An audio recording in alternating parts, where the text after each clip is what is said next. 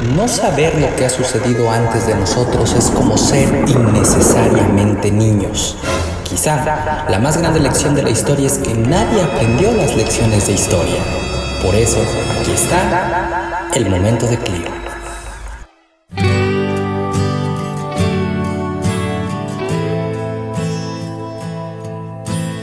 La noche era calurosa y había luna llena. De repente, un disparo efectuado por Pat Garrett, sheriff de Lincoln, Nuevo México, abatía a su amigo de la infancia, Billy the Kid, que tan solo pudo articular estas palabras en español. ¿Quién es?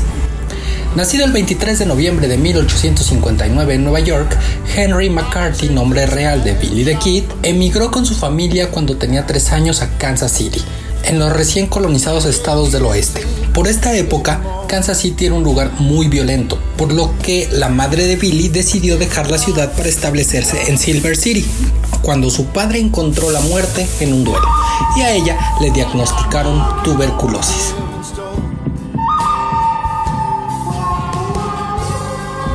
A los 12 años, Billy the Kid empezó a frecuentar los salones de la ciudad y conoció a George Sheffer, mejor conocido como Sombrero Jack. George era un jugador y un delincuente de poca monta que tras robar en una lavandería china huyó dejando tirado a Billy con el botín del robo, del cual fue acusado. Tras ser puesto en libertad condicional el día del juicio, Billy huyó por una chimenea, convirtiéndose de este modo en un fuera de la ley. El 18 de agosto de 1877, con tan solo 17 años de edad, Billy mató por primera vez a un hombre. Su víctima fue un herrero de Fort Grant llamado Frankie Windy Cahill, un inmigrante irlandés que era el típico matón de pueblo que disfrutaba metiéndose con los más débiles. A partir de entonces, los actos criminales de Billy fueron en aumento y tras matar y robar a tres indios, su siguiente víctima fue el sheriff William Brady, este había sido sobornado por un grupo de poderosos abogados y especuladores llamados The Racing of Santa Fe para que asesinaran a Jod Thompson, un ranchero inglés que junto a sus socios Alexander Maswing y el ganadero John Shimon estaban envueltos en una guerra por el monopolio del comercio ganadero en el condado de Lincoln. Billy había sido empleado por Tunstall como vaquero y cuando este fue asesinado el 18 de febrero de 1878, Billy se unió a una banda llamado Los Reguladores. Un grupo de vaqueros legalmente constituidos, liderados por el capataz de Tunstall, Dick Brewer, quien había jurado vengar la muerte de su patrón. Fue entonces cuando los reguladores comenzaron a asesinar a todos aquellos sospechosos de estar envueltos en la muerte de Tunstall.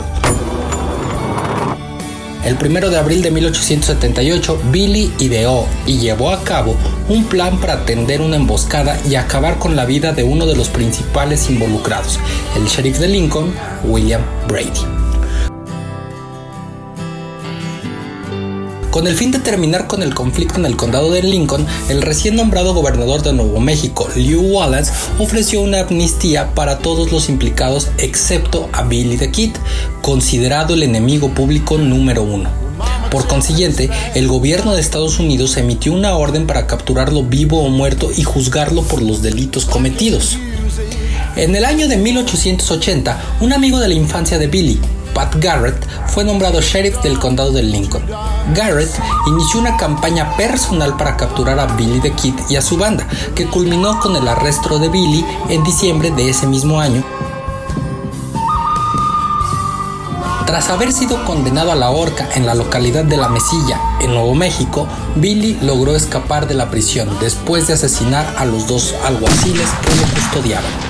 En su huida, el joven forajido se refugió en el rancho de su amigo Pete Maxwell, en Fort Summers, donde fue acorralado por los agentes de Garrett y fue en este punto cuando surgieron dos versiones diferentes de lo acontecido. Una afirma que durante el tiroteo entre Billy y Pat Garrett el bandido fue herido mortalmente y tras una larga agonía murió desangrado. Y hay otra versión que sostiene que un solo disparo de escopeta en el estómago mató a Billy que trataba de escabullirse al amparo de la oscuridad de la noche.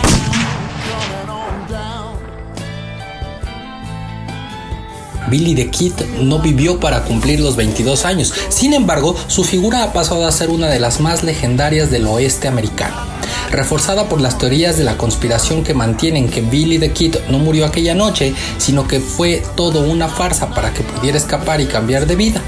Esta teoría se basa en que Jesse Evans, un pistolero involucrado junto a su banda en el asunto de Tunstall y desaparecido desde 1882, reapareció muchos años después, en 1948, y afirmó que de los bandidos que participaron en la guerra del condado de Lincoln quedaban todavía tres con vida, él mismo, Jim McDaniels y Billy the Kid.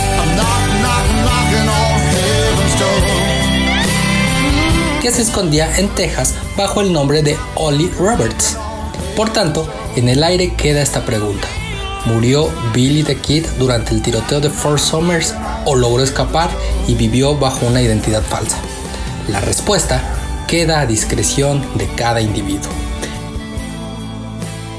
Mientras tanto, esta historia fue llevada al cine, grabada en la ciudad de Durango, en la película Pat Garrett and Billy the Kid, donde se originó una canción legendaria de la autoría de Bob Dylan que estamos escuchando y que es Knocking on Heaven's Door.